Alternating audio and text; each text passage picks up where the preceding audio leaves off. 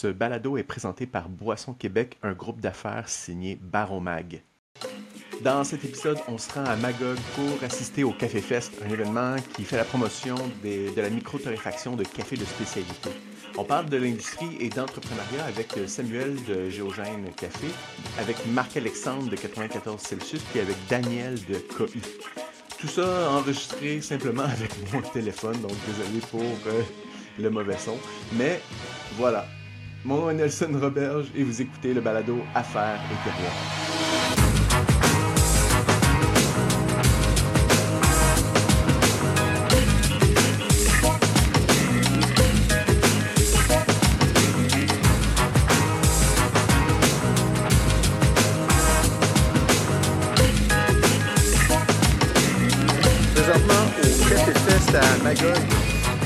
Avec euh, Québec, qui est juste là.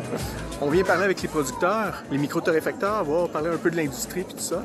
Fait que j'ai parlé avec euh, Samuel de Géogène qui organise l'affaire, puis euh, qui nous explique un peu pourquoi il fait ça, puis c'est quoi, c'est, il parle un peu de l'industrie. J'ai parlé aussi avec la gang de 94 euh, Celsius, puis avec la gang de KOI, Euh, puis chacun nous parle de leur réalité, de qu'est-ce qui se passe et tout et tout et tout.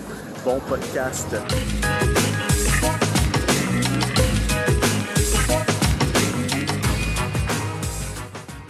Je m'appelle Samuel Savopré, je suis copropriétaire de Géogène Café, puis je suis le cofondateur du Café Fest. Dire ça. C'est situé où, Géogène Café? Géogène Café, c'est basé à Sherbrooke. On est tarifé à Sherbrooke, mais on a des cafés dans la région. Fait on a cinq installations, euh, trois à Sherbrooke, deux dans la région de Magog. Ah ouais, ok, quand même. Ça en fait pas mal. Ça fait pas mal Ouais, ça gérer. fait pas mal. ça fait deux de trop, je te dirais. Non, pas si mal. Non, mais ouais. Mais À quel endroit c'est trop? Ben, pas de trop, mais je veux dire, euh, on a pris une grosse bouchée, mettons, en ouvrant. Euh, on a un café buvette à Sherbrooke. Oui. Euh, c'est un café qu'on a repris, mais qu'on a tourné vraiment avec un concept buvette en soirée. Euh, puis Magog ici, c'est une opportunité qu'on a eue, on l'a prise. Puis euh, c'est un peu, on, s'est un peu lancé sans trop savoir. Puis euh, c'est un marché quand même différent que celui, que celui de Sherbrooke, en fait. Fait qu'il a fallu qu'on qu'on ajuste le tir. On est encore un peu là-dedans. Ça fait un an à peine que c'est ouvert. Que, euh, C'est quoi la différence? Comme tu dis, c'est un marché différent. C'est quoi les aspects qui sont différents euh, Ben, tant que c'est- ça? c'est- quasiment une, une ville euh, balnéaire. là, Oui, genre, oui, ma- oui, ma- clairement. On le voit quand on arrive ici. Ouais, je sais pas si on là, peut dire ça, mais le lac est important. Il y a beaucoup de tourisme. Tu sais, c'est, c'est, puis la, la plupart, on est sur la rue principale à Magog. La plupart des commerces qui sont sur la rue principale ont une approche très saisonnière de la business. Fait qu'ils fonctionnent fort, fort, fort durant l'été. Ils ont une offre en conséquence. Puis après ça, ils sont un peu en dormance euh, pendant Mhm. l'hiver.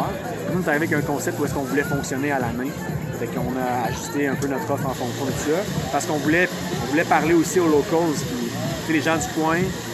Là, on veut être leur café de quartier, finalement, en étant sur la rue principale. Fait qu'on veut tout, en fait. Ouais. Là, il faut juste comme trouver les bons... euh, c'est la bonne offre, puis euh, les bonnes d'affaires. puis, euh, puis on veut fonctionner à plein à la main. On veut que.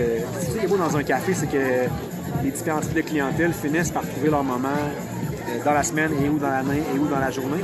Fait que, mais ça prend un certain temps avant que ça s'installe. Qu'on est comme encore en démarrage ici. Ouais, on a ouais, comme ouais. deux installations qui sont vraiment encore en démarrage. Fait que c'est pour ça qu'on est un peu essoufflé, mais on y arrive quand même. Fait que là, tu sais, euh, Café, vous faites, euh, bon, euh, on, on commence à parler de plus en plus du café de spécialité. Mais est-ce que vous faites juste ça? Est-ce que c'est vraiment vo- votre C'est niche? le vous-. Ouais, c'est le produit d'appel, c'est la torréfaction. Mais c'est ça, dernièrement, avec l'ouverture de café, parce que ça, euh, la, la réflexion par rapport au canal de vente, c'est que, bon, on est basé en région, euh, il n'y a pas tant de clients pour notre type de café. Donc, plutôt que de démarcher et essayer de convaincre les gens, ce qu'on a essayé de faire dans la première année de, de centre de géologie, Ben oui, c'est ça. on s'est dit qu'on allait ouvrir nos propres clients, nos propres cafés, pour avoir aussi ultimement un certain contrôle sur le produit fini, parce que c'est ça la différence entre, par exemple, le café de spécialité et la bière de micro, même le vin Ouais. de nature, c'est que le vin, la bière, on, on craque la canne, on ouvre la, la bouteille, ça goûte pas mal ce que c'est. La même chose, la même euh, chose partout, que le ou ce que le, le brasseur a goûté, mais le café, il y a comme une étape cruciale qui est entre les mains du consommateur, ce qui est, qui est comme la préparation, le consommateur à la maison, le consommateur commercial. Fait que ça devient comme, il y a comme une espèce d'étape de plus qui doit être maîtrisée pour que le produit soit bien rendu. C'est ça qui rend ça un peu difficile, la vente en gros. Pour nous, c'était comme ça, en fait. qu'on Ouais, voulait. ouais, ouais, ouais. Surtout en région, comme je disais, il n'y a, pas il y pas tant de clients naturels pour notre offre de produits. Fait qu'on a décidé, dans le fond, d'ouvrir les cafés. Mais là, c'est que notre notre énergie est beaucoup dans la gestion des succursales. Ben oui, c'est ça. Heureusement, il y a un des partenaires qui est le en- le head roaster, le torréfacteur en chef, qui lui est vraiment comme concentré sur la, la cuisson du café. Mm-hmm. Mais euh, c'est pas qu'on oublie que c'est le core business, mais que c'est des fois, c'est que l'énergie puis le, le temps euh, est plus mis ou doit être mis sur les opérations des succursales. Ouais. Et comme en- nous, on est là-dedans en ce moment, mais tu sais, le core business reste la torréfaction. On va parler un peu du Café Fest, mais avant, Ouais. euh, c'est quoi les défis pour, euh, pour cette industrie de café artisanal-là? De, de- de- Qu'est-ce que vous faites?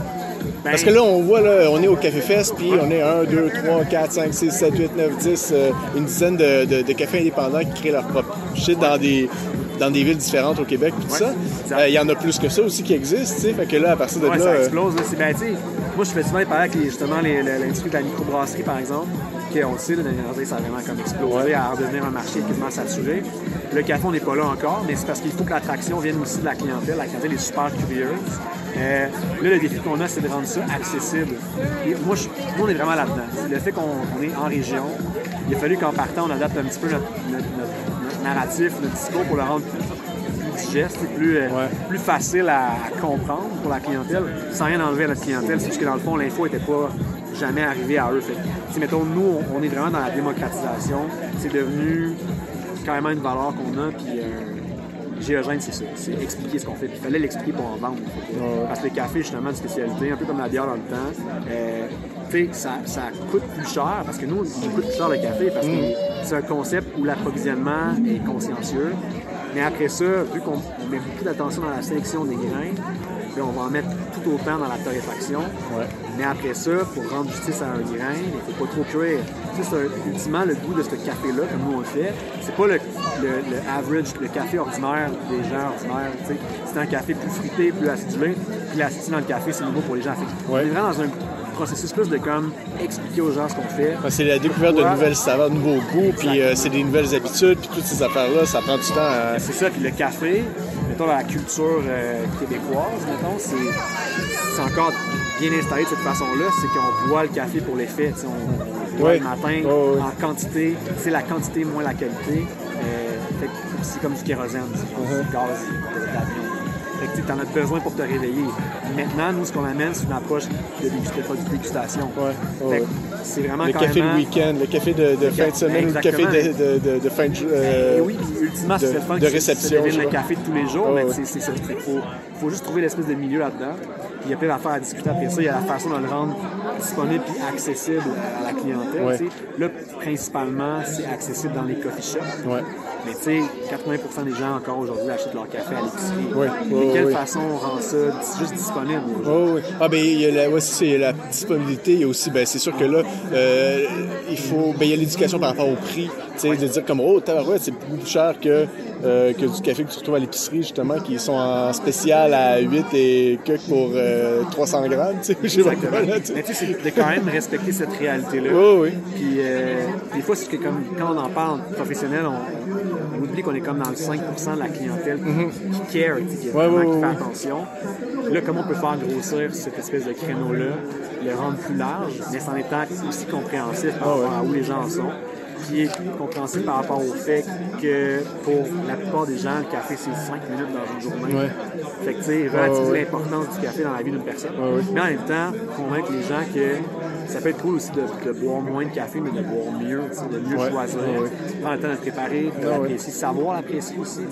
Savoir distinguer un café qui est, qui est bon qui est juste mal préparé. C'est compliqué. Oui, oui. Non, mais puis il y a un bon parallèle aussi avec la microbrasserie, vu que c'est artisanal, puis ça, mais aussi dans le sens que il y a beaucoup, beaucoup de gens au Québec qui boivent de la bière, mais il y a un petit pourcentage qui boit de la microbrasserie à cause de, la provenance, à cause du goût, à cause des saveurs, puis tout ça. Et là, il y en a qui disent, ouais, mais hey, il y a bien il y a bien plus de monde que ça, on pourrait en vendre plus. Ouais, mais tous ceux qui boivent de la Coors Light boivent jamais vraiment, de, de la microbrasserie, ou peut-être à un moment donné, ils vont essayer, puis ça, mais ils vont, c'est pas ceux-là qu'il faut que tu ailles chercher. Fait que ça, c'est un peu le même principe dans, dans ça, c'est qu'il y a, tout le monde boit du café, mais il y a un faible pourcentage qui risque de rester tout le temps petit, mais peut-être grossir un petit peu, puis peut-être qu'à un moment, on va faire le tour de tous ceux qui sont vraiment initiés puis qui veulent vraiment. Puis après, tu sais, il y, a comme une pente, il y a une pente, il y a comme un, amour qui se passe très très vite. Le monde découvre ça, il consomme, il consomme, yeah, yeah. Après ça, tu peut-être le, le, point de, de là, après ça, les, nouveaux, euh, les nouveaux consommateurs, ça va être plus lent à acquérir, tu sais. Ben ça, puis tu sais, je pense que ça tend, mais aussi le l'avènement de la troisième vague, c'était. Il fallait que ça arrive. Ah, il y a les vagues, oui, c'est vrai. Oui, il y a les vagues. l'avènement de la troisième vague, il y a quand même une quinzaine d'années déjà. Euh, puis c'était vraiment, on mettait au centre le respect du produit, le respect du producteur, puis il fallait, fallait aller là, parce que là, le café comme un produit, comme une commodité, ben, on l'achète le moins cher possible, il est payé aussi le moins cher possible. Les gens ne trouvent pas de ça, ils n'arrivent pas à vivre. Mais en même temps, on se rend compte aujourd'hui que pousser à l'extrême le respect du produit et du producteur, ben, on discrimine jusqu'à un certain point le client qui n'est pas habitué à ce genre de café-là. Mhm. Parce que le café de type troisième vague implique une faction légère, mais plus acidité. Puis c'est pas constructif non plus de comme imposer des fois des choses complètement champ gauche ou différentes que ce que les gens connaissent. Il faut juste y aller comme doucement. Moi, je suis quand même, quand même assez confiant que le créneau donc, grimpe, grossisse un peu comme le créneau de la microbrasserie mhm. dans les ventes de la bière en général. Mais oui, évidemment, ce ne sera jamais comme 100% du marché. Quatrième vague, troisième vague, respect des, euh, des, euh, de la provenance, de, tout ça. Quatrième vague, c'est quoi? Quatrième, cinquième vague, il y en a qui parlent de ça, mais c'est très, très, très discuté. mais c'est plus sur une approche un peu plus euh, holistique ou globale. on parle de relations aussi avec les fermiers, mettons. Tu sais, au-delà de la qualité à tout prix, la relation avec, mettons, le producteur, qui est comme une relation qui dure dans le temps. Moi, je suis bien là-dedans, puis c'est mon ami Marc-Alexandre de, de 94 cc qui m'avait allumé là-dessus parce que lui développait des méthodes de mise en marché différentes comme euh, le café instant et la capsule. C'est comme comment tu, défends un peu l'idée de vendre la capsule euh, quand c'est un peu boudé par le, les geeks du café? Ouais, comme, moi, mon objectif comme entreprise, c'est d'augmenter les volumes d'achat, de vente, évidemment, mais d'achat à la source. C'est vrai, je veux dire, si on discrimine la clientèle en disant, ben moi, je, fais que light roast, euh, que des procédés mm-hmm. funky, puis je vends 80$ le kilo, ça prend moi à laisser, ben ça se peut que ta clientèle euh, se bâtisse comme vraiment tranquillement. Mm-hmm. Ton volume à l'origine, il ne va pas augmenter aussi vite que si tu deviens un peu plus démocratique, puis tu acceptes de tarifer un peu plus foncé. Ouais, tu, fais, tu fais des compromis. Ouais, Parce que c'est ça que le monde sont habitués. Là. Fait que c'est plus, un pas de recul, je te dirais, par rapport au produit à proprement dit. Euh, c'est peut-être peut là qu'on en main au niveau de la quatrième et de la cinquième vague. Mettons qu'on les, appelle comme ça. C'est les gens personne qui a appelé ça de même, mais mettons les vagues d'après. Fait vraiment rendre ça, euh, rendre ça plus accessible, plus démocratique, puis en faire ultimement peut-être une norme, en tout cas quelque chose de plus normal qu'en ce moment. ça reste que ça reste exceptionnel encore du café haut de gamme. Des initiatives comme la, Nouvelle Vague, je sais pas si vous entendu parler de ça, la Nouvelle Vague, c'est euh, justement Félix, qui est, chez Bloom, est aussi avec la nouvelle vague. Okay. Eux autres, c'est que euh, c'est un concept de mise en marché en épicerie des cafés troisième vague. C'est comme un présentoir. Je, ne connais pas exactement leur modèle, mais c'est comme eux, ils rassemblent les roasters troisième vague, puis ils distribuent leur café dans les, dans les, euh, dans les chaînes, ouais, métro, par exemple, oui, avec un présentoir hein, designé. Puis ils disaient ce qu'il disait, c'est que tout le monde peut faire avoir des initiatives euh, indépendantes d'aller cogner aux portes du supermarché. Ah mais quand tu vois, quand, tu, quand tu trouves un café à 75$ le kilo à côté d'un faux dieu à 7 piastres à la tu sais très bien que, que ben, ça, ça, va. Ça va, quand ça va prendre plusieurs cafés du même créneau ensemble, il y a quelque chose de plus. Euh, oui, oui, ben, ben, oui, oui, clairement. bien leur affaire, je pense qu'ils développent des points de vente. Puis, aux États-Unis, ça se passe déjà. Il y a des cafés. Euh, des, initiateurs à la troisième vague aux États-Unis qui se trouvent dans les grandes chaînes. Parce qu'ils ils ont pas, ils sont pas pilés dessus, ils ont pas fait les putes, mais ils ont juste trouvé une façon de mettre en marché qui rend ça un peu plus accessible disponible. Ouais. Puis atteint pendant la mission qui s'est donnée de quand acheter un petit peu plus de café, c'est consciencieux. Je pense qu'on s'en va vers ça. Oui, oui, oui. c'est cool. Ben, c'est une belle initiative, en tout cas, justement, pour démocratiser un petit peu ça, puis le faire connaître, puis tout ça. Ben, sur la base comme, je pense que la prémisse de toute cette, idée-là, c'est que la majorité des gens achètent leur café à l'épicerie encore. Mm -hmm. Faut pas le par la boutique spécialisée pour leur café. on, est, on est content que ça arrive, on, on est flatté que les gens viennent chez nous, mais on sait que c'est une entorse alors, tu sais, je veux dire, tu fais pas l'épicerie chez nous. Oh, oui, c'est ça. Bref, c'est trouver un espèce de compromis entre les deux. C'est sûr que, mettons, ici, en, en succursale, mais tu peux avoir plus d'informations. Que- parce qu'il y a des colis qui sont dédiés à ça. Ce n'est Ouais. pas le cas chez Maxi ou euh, chez Mobile. Quand tu as un, un dans, la- dans la rangée qui va te conseiller, mais, mais quand même, je trouve ça comme nice comme initiative. Je pense que la, je pense que ça va passer par ça.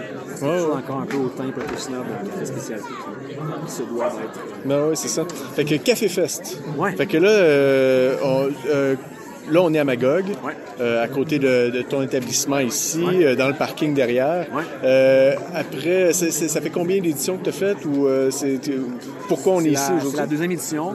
Euh, nous autres, dans le fond, avec le Café Fest, on a l'intention de l'éloigner un peu de Géogène. Ça, ça reste l'objectif. Je sais que historiquement, il y a des compagnies de café qui ont rapproché des événements comme ça de leur marque. Nous, on veut l'éloigner parce qu'on veut qu'il reste pertinent puis cohérent puis un peu third party, un peu comme. Tu sais, on fait ça vraiment pour la cause. Évidemment, là. C'est-tu c'est-tu une entité en soi? C'est-tu une OBNL ou c'est quelque chose? là? OK, là, c'est vous ça. autres, mais éventuellement, c'est la c'est dernière ça. on va année, dire. probablement, que Ouais, c'est ouais. Géogène qui gère ça. Euh, éventuellement, il faut voir parce que là, cette année, on s'est croisé là-bas, mon café collectif. Ouais. C'est une initiative qui ressemble beaucoup à la nôtre euh, à Montréal. On est supposé se parler euh, bientôt pour voir de quelle façon on pourrait peut-être arrimer les deux, euh, les deux concepts. Mais nous, on a quand même une approche. Je veux pas, on a quand même une approche un peu régionale, si on veut, euh, du Café Fest, euh, Ah ouais. du rassemblement. OK. Fait que, tu sais, c'est sûr qu'on a quelque chose à amener. notre- Parce que la réalité, c'est que le café spécialisé, ça se passe beaucoup à Montréal. C'est comme l'épicentre du Oui, café spécialisé ben oui, ça. euh, au Québec. Même en Amérique du Nord, c'est comme, euh, tu sais, au prorata du nombre d'habitants, un jour, est-ce qu'on disait qu'il y avait plus de coffee shop à Montréal qu'à San Francisco? Je sais Ah pas oui, hein? vrai, mais il y en a beaucoup. euh, c'est vraiment, ça veut dire que, tu sais, c'est disponible, accessible, les gens sont déjà informés. puis- Ouais. mais nous, on, on arrive avec une approche vraiment plus euh, régionale, du Ouais, fait qu'on est ouais, en ouais, région. Fait que, tu sais, il fallait que, dans ma tête à moi, il fallait que le Café Fest soit affilié à un coffee shop. Le coffee shop est important euh, dans le sentiment d'appartenance avec Ouais, le- la place, puis les gens, puis tout ça. Pour nous, en tout cas, chez Géogène, c'était comme le coffee shop, c'est une espèce de c'est comme une, c'est une place où est-ce qu'on- c'est un hub, c'est un de rencontre qui est important, même pour le café, ok, évidemment, parce qu'on est un facteur, mais aussi pour les gens de la place. Ouais. Et, mettons, nous, on prend le pouls du marché par le coffee shop. Fait que dans ma tête, initialement, le Café Fest devait être associé à un café. Le nôtre, parce que c'était facile. Ouais. Mais ultimement, dans la tête, ça peut, être, ça peut être franchisable, ça peut être Ouais, euh, ailleurs dans le Québec. Ben ici, j'imagine que vous êtes aussi dans un bon coin parce que justement, Magog, tu tu le disais tout à l'heure, c'est euh, espace de villégiature. Tu t'es un espace où est-ce que le monde ils ont plus d'argent aussi. T'as plus de baby boomers, t'as plus de. C'est Tu vraiment, ce on est en train d'apprendre un petit peu à connaître bien le marché de Magog, mais c'est un marché qu'on connaît saisonnier, Mm-hmm. comme on disait tantôt. Euh, mais au-delà de ça, euh, c'est un marché qui est comme éclectique, justement, parce que tu as comme les touristes en saison. Ouais. Mais tu sais, mettons, nous, pour supporter des frais fixes, parce que le local, tu l'as vu, il est énorme. Pour supporter ça, ça prend des ventes à la main. Puis en même temps, dans l'approche qu'on privilégie, dans l'offre de services, de produits, on veut que ça plaise aux gens du coin. Ben oui. Fait que, euh, on est vraiment là-dedans. De le faire à Magog, on trouvait que l'espace était cool. C'est, à Sherbrooke, il a fallu qu'on le fasse sur deux sites parce que c'était trop petit. Magog, c'était plus grand. Ça se prêtait bien à ce genre de. D'ailleurs, à date, ce qu'on a comme commentaire, c'est que c'est, ça circule mieux, c'est plus fluide qu'année passée. L'année passée, Ouais. c'était quand même un peu sketch autour de la bâtisse. C'était cool aussi, Ouais. mais c'est comme moins, je sais pas, fonctionnel. si on Ouais. Euh, ben oui, c'est sûr que pour nous, il y a un gain marketing à le faire. encore. C'était plus simple à organiser comme ça que d'impliquer des gens. Mais là, mettons, pour les prochaines éditions, s'il y en a d'autres, euh, je le ferai différemment au niveau de l'organisation. Je m'arrangerai pour justement l'éloigner de. Puis comme tu dis, là, d'éloigner ça de Géogène, c'est que tu peux le créer dans n'importe quelle région. Tu sais, bon, on parle. J'essaie de penser à des villes qui pourraient ressembler. Là, mais on regarde dans le nord, Mont-Tremblant ou Mont-Laurier. On parle à, Val-David. euh, Ouais, aussi, euh, il y a plein, mettons, euh, même, il y a des réfacteurs maintenant, des coffee shops dans, dans, au Saguenay, euh, les gens. C'est juste comme, pour vrai, l'année passée, toi, t'étais, Léo, t'étais là, mais l'année passée, pour vrai, c'était, honnêtement, genre, pour l'énergie qu'on avait mis, été parfait, c'est comme, c'était fluide, c'était comme, les gens étaient contents d'être là, puis, mettons, les, les ateliers étaient le fun, la formule était cool. Fait que, moi, je suis comme, ben, tu sais, juste un guide de normes, des idées à la limite. Tu sais, on a approché, tu sais, on est un, un petit, petit twist euh, de quartier ou euh, lié à un- une ville, ben, on va aller chercher des, des sous au niveau euh, du financement municipal ou Ouais, ouais. municipal. Puis, euh, fait que, tu sais, il y a quelque chose là-dedans aussi. Fait que c'était vraiment intéressant de le faire de cette façon-là. Fait que, tu sais, on pourrait peut-être juste créer un genre de cahier de charge ou est-ce qu'on pourrait juste faire comme, nous, on l'a fait comme ça. Ouais. Ça vous tente, let's go. Voici la recette. Une recette éprouvée, ça a marché. C'est un peu ça que j'avais dans ma tête, mais à partir de là, comment ça va se, ça va, ça va s'organiser ou se décliner, je sais pas trop. Mais c'est sûr qu'on va avoir une discussion avec les gens de Montréal. Euh, moi, ce que j'ai remarqué là-bas, c'est que c'était beaucoup, il y avait beaucoup d'initiés. C'était comme, euh, Le monde qui venait essayer là, café oui, c'est ça. comme, euh, Ben, ils payaient aussi pour rentrer, Exactement. fait qu'il y avait quelque chose d'un peu plus... C'est ça, nous c'est gratuit. Ouais. c'est- c'est- Je pense que si quelqu'un disait, ah, on aurait pu symboliquement mettre un petit montant, mais je pense que fait partie de la raison pour laquelle c'est aussi, aussi démocratique. Ah oui? Salut! Allô? Fait que c'est ça, je, je pense que ça Ouais, fait partie des raisons pour lesquelles c'est un petit peu. euh, les plus démocratiques. Je veux pas dire, Ouais, ouais. c'est pas, c'est pas, c'est pas mal, là, mais en même temps, je pense que c'est ça, il fallait le faire de cette façon. Ben, tu veux faire découvrir. des gens, c'est fait que euh, le monde, euh, ceux qui ont un prix, ben, ils sont bloqués à quelque chose, tu sais. Ouais, fait que tu veux les faire que rentrer, qu'il qu'ils sentent l'odeur, tu sais, tu veux qu'ils arrivent, Peut-être que si c'est une organisation en soi, puis qu'il a quelqu'un travaille à l'année là-dessus, Mm-hmm. ce sera peut-être là, mettons, nous, on organise, on organise ça en plus de gérer nos opérations en, en rendant ça gratuit. C'est sûr qu'on se dédouane de comme c'est pas parfait. là. Mais ça, c'est gratuit. Fait que les gens, ils viennent avec des attentes limitées. Hein, sont comme super euh, heureux de ça. Comme là, cette année, nous autres, avec le financement qu'on a reçu, les commandites, on est pas mal kiff-kiff au niveau des sous. Nous, ça va, on arrive pas mal flush le budget. Fait que, à partir de là, si on peut travailler pour la cause euh, du café de spécialité, mais d'autres pourraient le faire aussi. Ouais, Il y aurait ouais. l'ambition de le faire. Mais be- belle initiative. Merci beaucoup. Plaisir, les gars.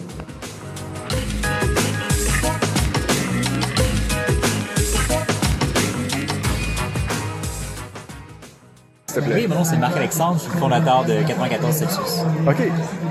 Qu'est-ce que compte 94 Celsius? C'est une jeune entreprise de torréfaction, ça fait six ans qu'on est en affaires. On, euh, on a lancé l'entreprise à Montréal, on est rendu sur la rive sud de Montréal maintenant, à Sainte-Julie.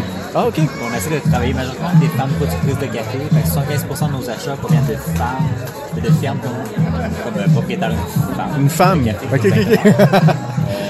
Euh, sinon, on a beaucoup de café euh, plus expérimental avec des fermentations un peu plus euh, différentes, innovatives. euh, C'est vraiment le but euh, de la compagnie.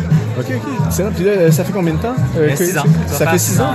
Ah, félicitations. ça, ça fait un petit bout. Là. Vous avez commencé, euh, vous êtes dans les, peut-être dans les premiers qui ont, qui ont commencé à voir un peu dans, la- dans le café spécialité et tout ça.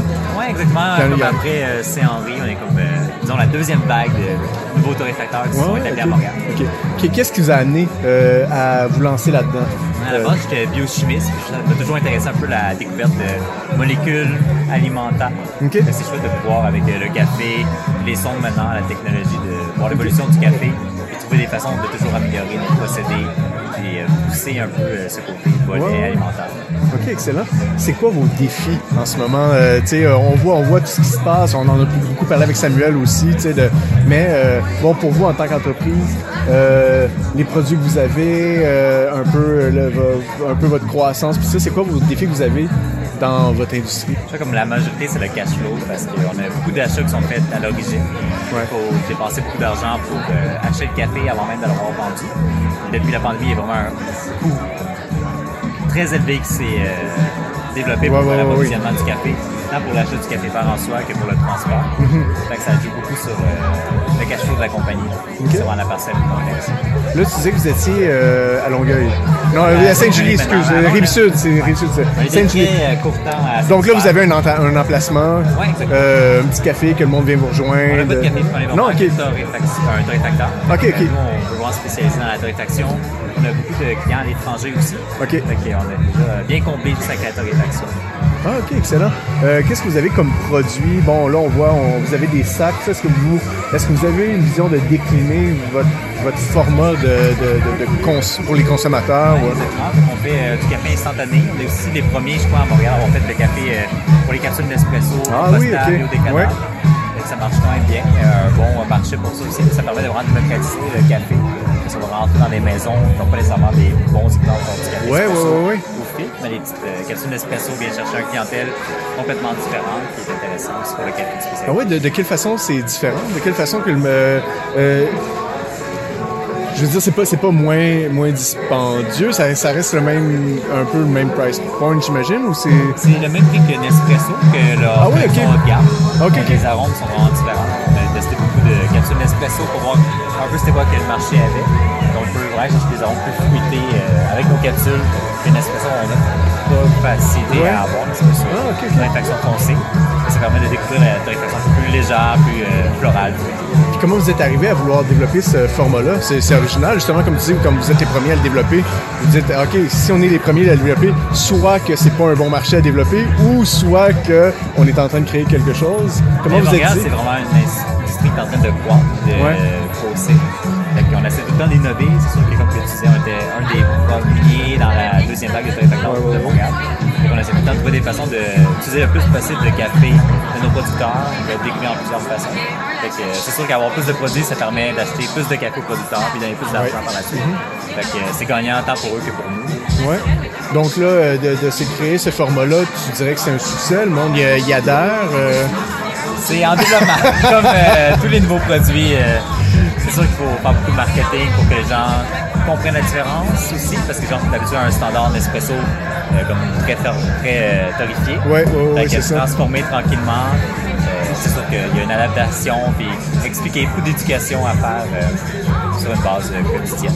Est-ce qu'on voit beaucoup là, des, des micro-torréfacteurs en ce moment qui sortent des prêts à boire, ou, en canette? Ouais. Est-ce que des, des cold brew, est-ce que c'est quelque chose que vous autres vous envisagez? C'est une déclinaison intéressante ou euh, pas vraiment? Ou- on y a pensé longtemps, mais euh, le problème qu'on trouve au Québec, c'est qu'on a une saison d'été vraiment courte comparativement à, à la Floride. Ben oui, oui, oui, c'est ça. à Miami. Fait que souvent, ce qui arrive, c'est que ça se vend tout l'été, mais après, pour euh, automne, hiver, les Ailleurs. maisons en canette, ça ne vend plus vraiment. Ouais, c'est ça. qu'il y a beaucoup de pertes. euh, C'était pas super intéressant encore. Ça, ça, ça nécessite de- de- d'étudier encore le, le modèle. euh, Exact, ou aller dans un pays chaud. Ah, ou aller ailleurs. C'est un des deux, mais à ce qu'on a attendu de- au Québec, ça se vendait pas très bien. Comment, Il euh, une petite dernière question, mais comment tu vois la, la- la croissance de votre entreprise? là? Il du monde commence à arriver. Je vais te laisser aller re- rejoindre ta collègue. une mais- croissance vraiment intéressante parce qu'on a réussi depuis quelques années à exporter davantage nos produits. On a vraiment une vision plus internationale, un peu moins euh, centrée sur le Québec. Ah, c'est Donc, intéressant. euh, on, essaie de chercher le Japon, euh, beaucoup Pays-Bas aussi qui nous intéressent par, nos, par nos produits. C'est la vision future de 94 Celsius, le marché international qui croît. euh, Ah, l'exportation, c'est intéressant. Cool. comme Ben, capsule Nespresso, ça marche très bien à l'exportation. Euh, Corée du Sud achète euh, une grande quantité euh, de capsules Nespresso. excellent. Ben, merci beaucoup. Merci à toi.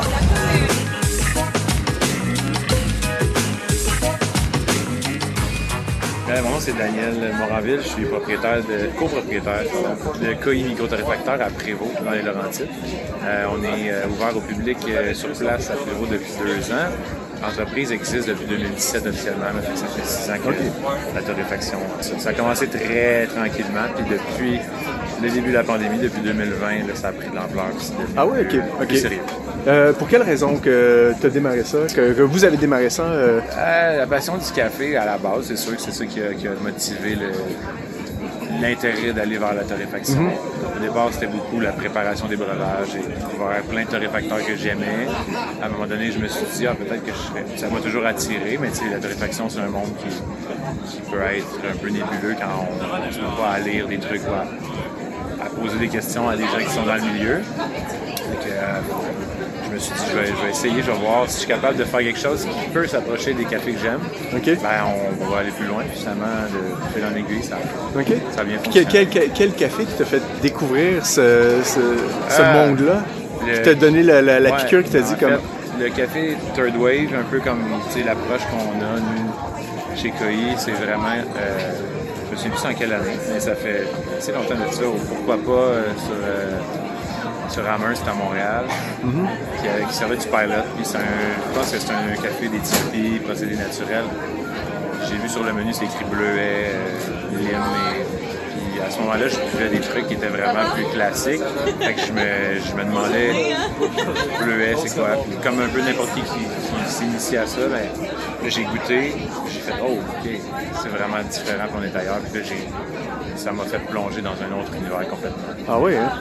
C'est là que j'ai comme ça, le déclic s'est fait. Puis j'ai commencé à consommer d'autres roasters, surtout canadiens. À ce moment-là, il n'y avait pas beaucoup de roasters québécois qui faisaient ce genre de café-là. Ouais. Je pense qu'à ce moment-là, il y avait Saint-Henri qui commençait.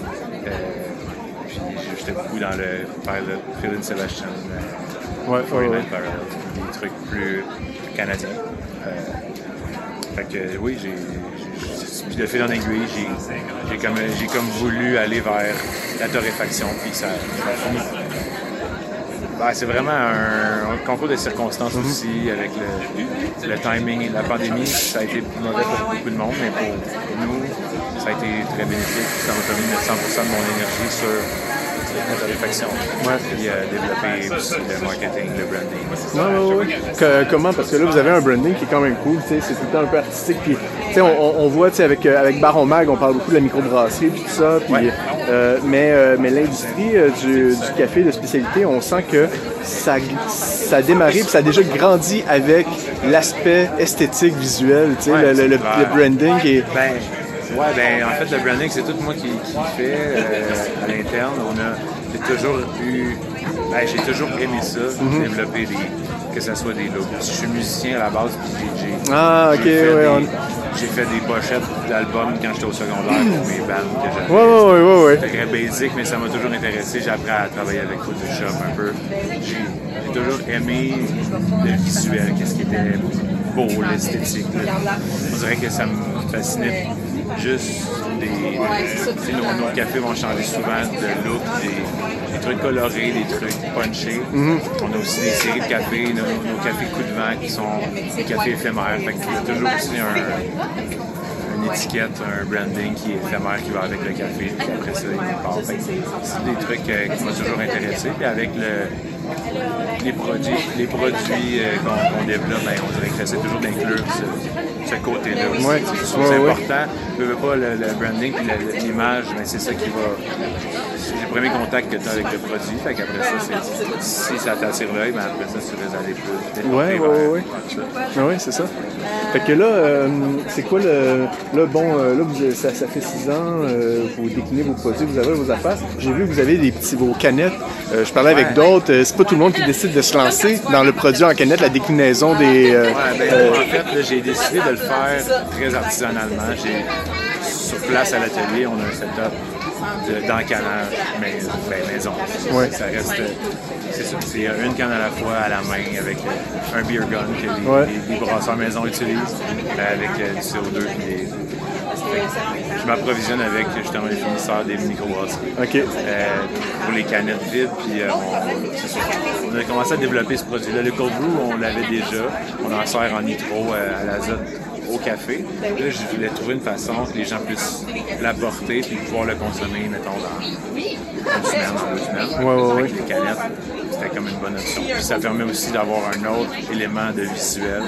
Euh, souvent, les cold brew vont être indépendants de, du café avec lequel on le fait. Des fois, on fait des blends. Fait que, mettons que je sors un, un, un cold brew avec notre café colombien, euh, mélangé avec notre café éthiopien, mais je vais faire une image de pour ce mélange-là. Ah oui.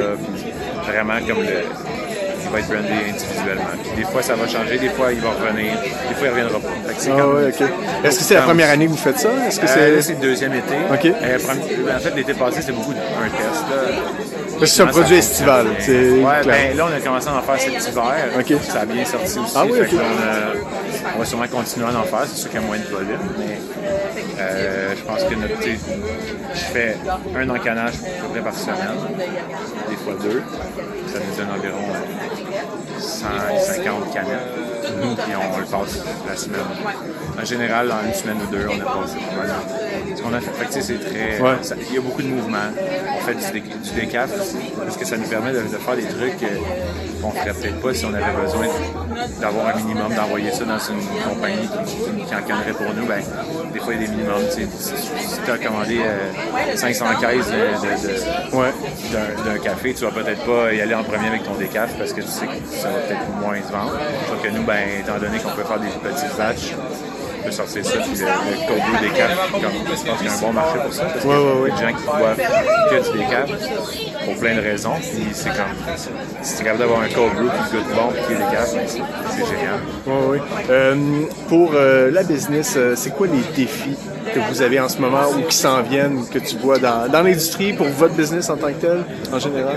Ben, je pense que le plus grand défi, et j'imagine qu'il y a bien du monde qui répondrait la même chose. Dans le café, c'est beaucoup ben, le, fond de roulement parce que c'est beaucoup de dépenses.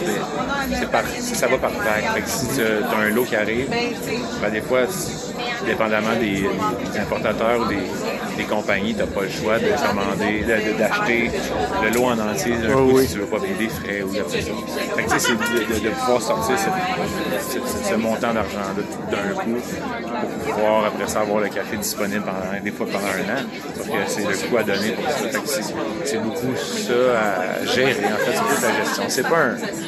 C'est- ben oui, c'est un défi, mais c'est pas. euh, c'est, vraiment d'essayer de. C'est pas un défi particulier à maintenant, c'est en général dans en business. euh. Maintenant, le défi, c'est beaucoup aussi que les prix montent dans tout. On le voit n'importe quoi. On achète, on achète des légumes à l'épicerie, on achète n'importe quoi, on voit les livres augmentent. Ben, nous, on n'est pas épargnés non plus. Les- L'ingrédient de base qu'on achète, le café vert, a beaucoup augmenté, surtout au dû au transport. Et euh, le producteur, lui, ça coûte plus cher faire ses produits, cultiver son café. Il y a beaucoup d'augmentation dans tout ce qui est les engrais, tout ce qu'il utilise à la ferme. Et les transports aussi de l'origine. Transporter un container de la Colombie, ça a beaucoup augmenté depuis, euh, depuis la pandémie. Euh, fait que ça, c'est, en fait, le défi, c'est de, d'essayer de, ben, de pouvoir sortir nos cafés à un prix qui est raisonnable encore pour le client parce qu'on ne veut pas non plus Il y a beaucoup d'éducation encore. ah oui, c'est ça, parce que certains de nos cafés, même récemment, on avait un café du Kenya qui était excellent, mais si tu dis à la personne, il est 28 pour un sac, mais tu puisses justifier pourquoi. C'est justifiable, c'est juste que des fois, c'est un peu comme. Ben, personnellement, des fois, j'ai un malaise à dire, OK, je suis désolé, on a, on a eu beau faire les calculs qu'on voulait, on n'a pas le choix de sortir à ce prix-là parce que sinon, ben, ça ne sert juste à rien qu'on l'ait dans notre inventaire. C'était, un peu de, d'essayer de, de, de- de- que, que la business soit quand même profitable, mais de pas trop augmenter quand même, tu sais, de, de jouer avec la marge qu'on fait pour que le client écope pas trop. tu sais, C'est un peu ça aussi. Euh, mais je pense que dans chaque domaine, tous les domaines en ce moment vivent un peu ça. Ah oui, oui, oui, clairement. Puis tu sais, toi, de venir dans un événement comme celui-ci, euh, ben, de faire partie de la communauté aussi, de, de, de, de micro-impacteurs, tout ça.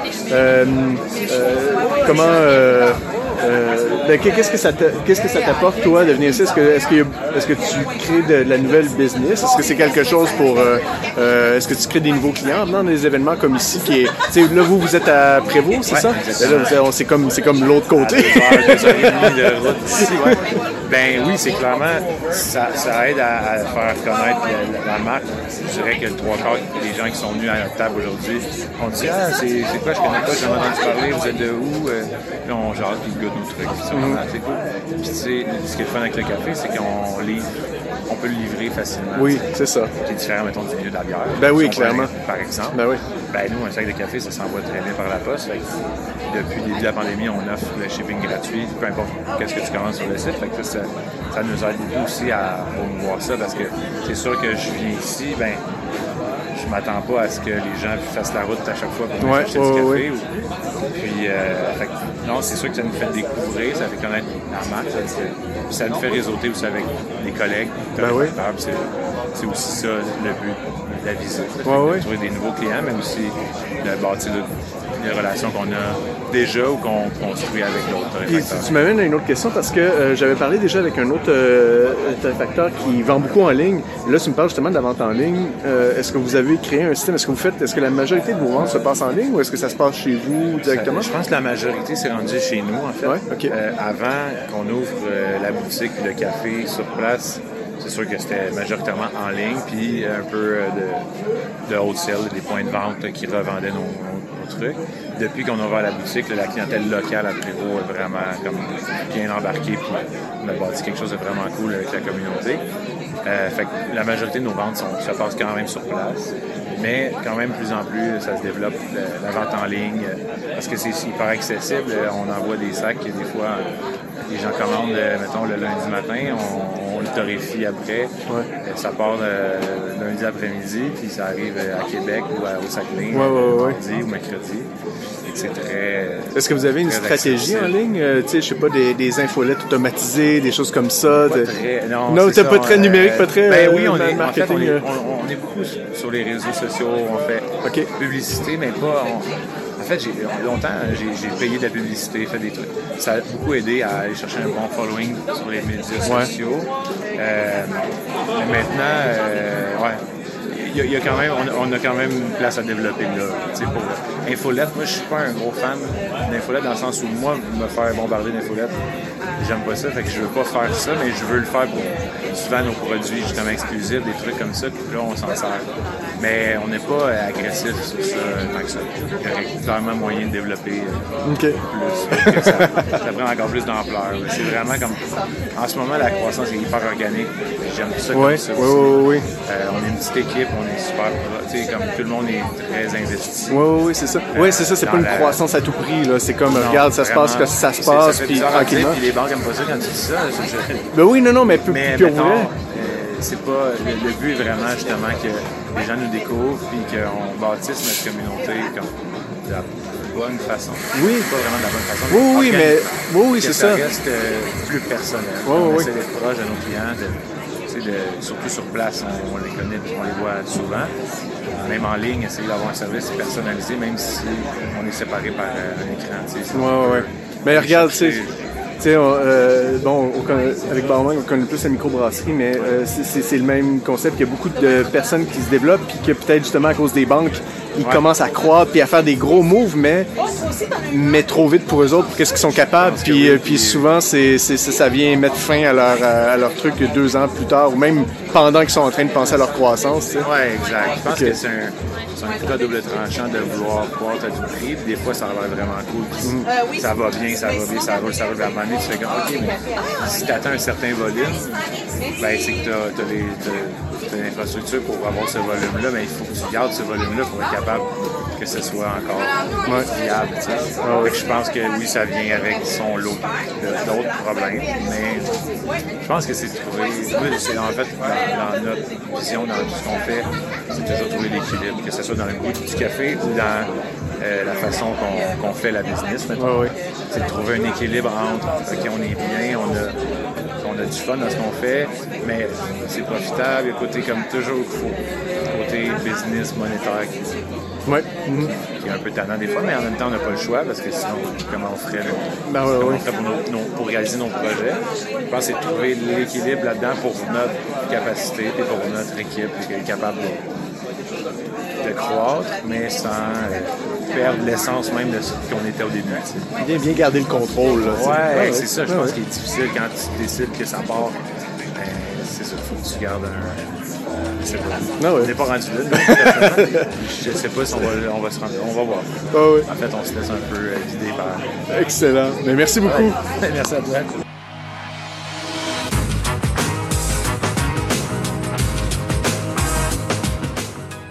Et terroirs est une production de Baron Mag.